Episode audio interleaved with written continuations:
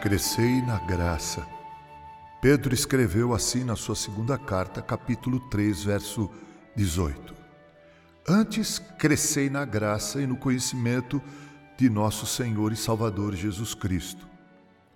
Crescei na graça, não numa graça apenas, mas em toda a graça. Cresça naquela graça raiz, a fé. Creia nas promessas com mais força do que nunca Permita que a fé cresça em plenitude, cresça em constância e simplicidade. Cresça também em amor. Peça que o seu amor possa se tornar maior, mais intenso, mais prático, influenciando cada pensamento, palavra e ação. Da mesma forma, cresça em humildade. Busque ser menor e saber mais sobre sua própria insignificância à medida que descresce em humildade, busque também crescer para o alto, aproximando-se mais de Deus em oração e tendo um relacionamento mais íntimo com Jesus. Que Deus, o Espírito Santo, capacite a crescer no conhecimento de nosso Senhor e Salvador. Aquele que não cresce no conhecimento de Jesus recusa-se a ser abençoado.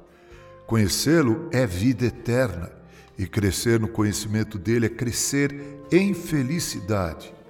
Aquele que não se empenha em conhecer mais de Cristo ainda não sabe nada sobre ele. Quem bebeu desse vinho terá sede por mais, pois, embora Cristo satisfaça, ainda assim a satisfação é tamanha que o apetite é aguçado. Se você conhece o amor de Jesus, assim como o servo anseia pela água corrente, você também irá almejar o mais profundo de seu amor.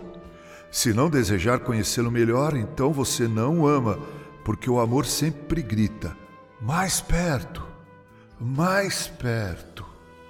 A ausência de Cristo é o inferno, mas a presença dele é o céu. Então não se contente sem um maior conhecimento de Jesus. Busque saber mais sobre ele em sua natureza divina, em seu relacionamento humano, em seu trabalho consumado, em sua morte, em sua ressurreição, em sua gloriosa intercessão atual e em seu advento real futuro. Permaneça bem próximo à cruz e descubra o mistério de suas feridas.